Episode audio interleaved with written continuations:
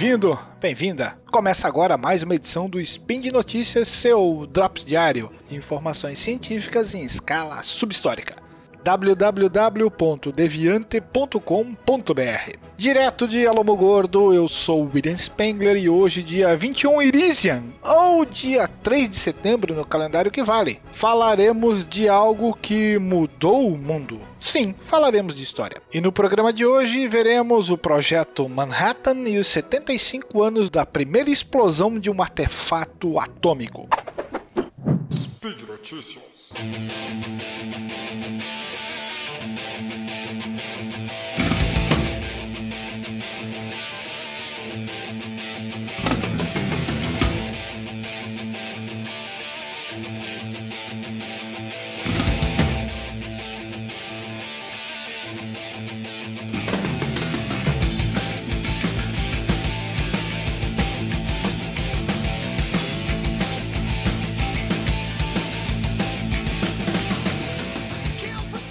Agora eu me tornei a morte, a destruidora de mundos. Em 1965, o físico americano Julius Robert Oppenheimer descreveu assim, com uma fala do deus Vishnu no épico hindu Bhagavad Gita, a sensação após a primeira explosão nuclear do planeta ocorrida 20 anos antes sob sua supervisão científica. Ninguém sabe se ele estava floreando a história, já que os relatos disponíveis trazem um Oppenheimer introspectivo após o clarão que ninguém havia antecipado naquela manhã, em 16 de julho de 1945, no campo desértico de testes próximo de Alamogordo, no Novo México, Estados Unidos. Mas ele tinha inclinações filosóficas, tanto que chamou o experimento de Trinity, em referência aos sonetos metafísicos do inglês John Donne, da virada do século XVI para o XVII. Seja como for, a era atômica começava ali sob o signo da guerra.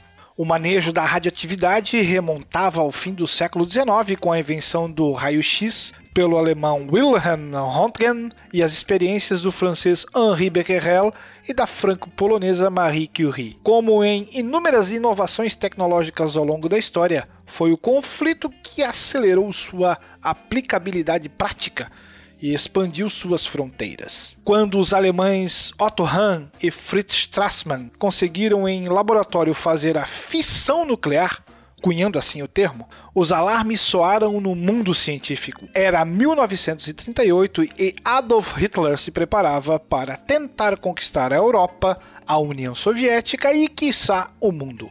Fugitivo da barbárie nazista, o maior físico do século XX, o judeu Albert Einstein, assinou uma carta preparada por outros colegas físicos endereçada ao presidente americano Franklin Delano Roosevelt. O texto o exortava a fazer a bomba antes que Hitler a fizesse. A possibilidade de que a liberação imensa de energia a partir da divisão infindável de núcleos de átomos estivesse ao alcance do ditador em forma de uma arma era aterradora. Em 1941, dois dias antes de entrar na Segunda Guerra Mundial, Roosevelt abraçou a ideia. No ano seguinte estava de pé o projeto Manhattan, empreitada com 100 mil pessoas para fazer a bomba. Deu certo. Naquela madrugada de julho de 1945, tudo estava pronto para uma detonação às duas horas. Só que a chuva na faixa de deserto adiou sucessivamente os planos, que de resto não eram infalíveis. Dois testes preliminares haviam sido inconclusivos e os físicos fizeram um bolão sobre qual seria a potência atingida caso o urânio colapsado pela explosão inicial realmente entrasse numa enorme reação em cadeia. Por fim, aos 45 segundos das 5 horas e 29 minutos, uma bola de fogo irrompeu no céu ainda escuro. A força explosiva foi a prevista, mas a luz vívida foi muito mais impressionante do que poderíamos esperar, resumiu o gerente do Manhattan, General Leslie Groves. As falas dele, de Oppenheimer e de vários dos 425 envolvidos com o teste foram compiladas ao longo dos anos pelo Boletim dos Cientistas Atômicos, uma organização acadêmica que nasceu e cresceu na era atômica. Groves e outros estavam espalhados por quatro bunkers a 9,1 quilômetros de distância do local da explosão. A luz vívida demorou 30 milionésimos de segundo para atingi-los. A onda de choque, 30 segundos. Dois bombardeiros B-29 circundaram rondando o local fracassaram em captar imagens aéreas. Todos tinham pressa. A guerra na Europa havia acabado em 8 de maio e o cerco americano sobre o Japão se acentuava. O presidente Harry Truman, mais do que precisar de uma mítica arma que encerrasse o conflito, precisava mostrar os dentes para a vitoriosa União Soviética de Joseph Stalin. Por isso ordenou que o teste fosse feito antes da grande conferência que definiu o retalhamento da Alemanha vencida em Potsdam, que começaria no dia 17 de julho. Sob o risco de fracasso, ele funcionou. O resto, bem, o resto é história. 21 dias depois da explosão, a bomba Little Boy era jogada sobre Hiroshima, no Japão, auxiliando no esforço para o fim da guerra. Claro que a invasão do Império de Hirohito pelos soviéticos é um fator muito mais palpável, mas o que vale no Ocidente é esta versão. Curiosamente, a Little Boy não foi o modelo de bomba testado em Alamogordo. Era um artefato mais rudimentar em que uma carga de urânio 235 era disparada sobre outra para criar a reação em cadeia.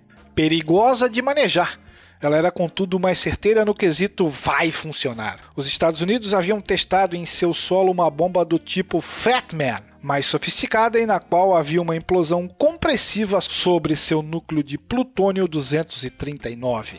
Ainda assim, os militares preferiram apostar na Little Boy.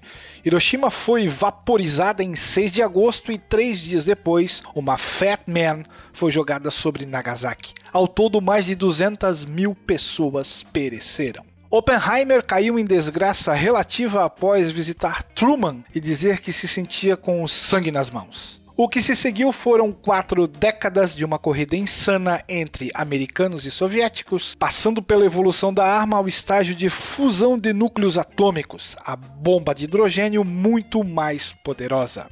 A mais potente de todas, vocês sabem, foi a chamada bomba Tsar, lançada pelos soviéticos nos confins do Ártico em 30 de outubro de 1961. Gerou 50 megatons ou 3.300 vezes a explosão de Hiroshima. Toda uma ciência se desenvolveu enquanto mísseis e bombardeiros garantiam a doutrina MAD, sigla inglesa para Destruição Mútua garantida. A energia nuclear não poluente enquanto controlada virou sinônimo de futuro. Os anos 1950 moldaram a imagem do átomo como mola de uma sociedade com fontes infindáveis para progredir e logo faria funcionar de submarinos em 1954 a satélites em 1961. O clima róseo do desenho animado Os Jetsons dos anos 60 andava lado a lado com um terror da destruição atômica. O cinema americano traduziu isso em invasões alienígenas, o japonês em Gojira em 1954. A era atômica trouxe consigo avanços impressionantes na medicina. Do seu antecessor raio-x, hoje há sofisticadas tomografias de qualquer pedaço do corpo humano em 3D, tudo cortesia dos radioisótopos. Tratamentos de câncer ganharam uma arma até então inaudita. Não que isso não tenha tido custos mesmo na paz das vítimas do Césio 137 em Goiânia, em 1987, as grandes tragédias de Chernobyl, na Ucrânia soviética, em 1986, e Fukushima, no Japão, em 2011, os alertas sobre os riscos de lidar com o poder do Sol são vários. Tanto é assim que a indústria nuclear perdeu tração desde o desastre japonês de 2011. Países como a Alemanha reduziram drasticamente o átomo de sua matriz energética. Assim, o mundo atômico idealizado nos anos 1950 hoje é uma realidade menor. 12% da energia mundial vem dali. Analistas apostam num ressurgimento, dadas as vantagens comparativas do nuclear. Enquanto isso não ocorre, o arco narrativo de Alamogordo vive uma repetição. É em torno da guerra que o tema atômico gira hoje.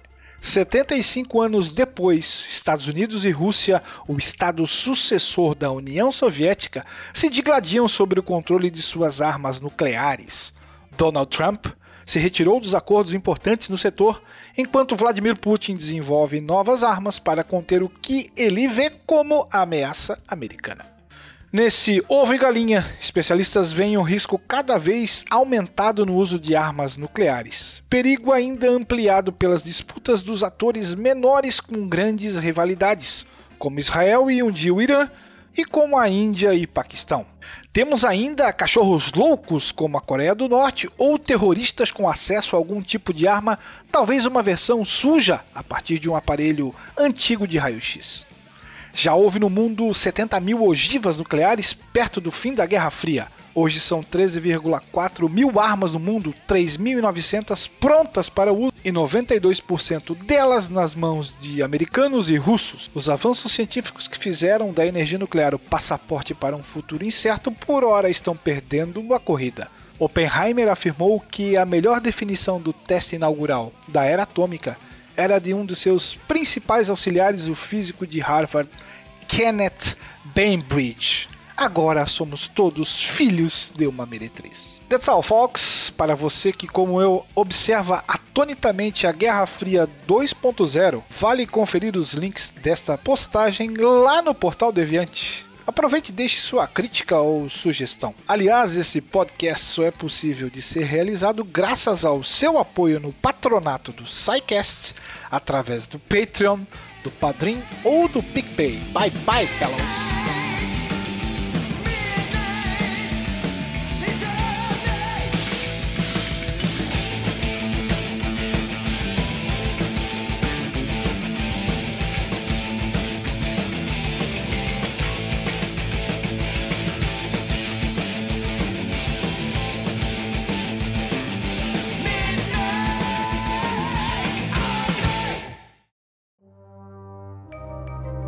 Este programa foi produzido por Mentes Deviantes. deviante.com.br.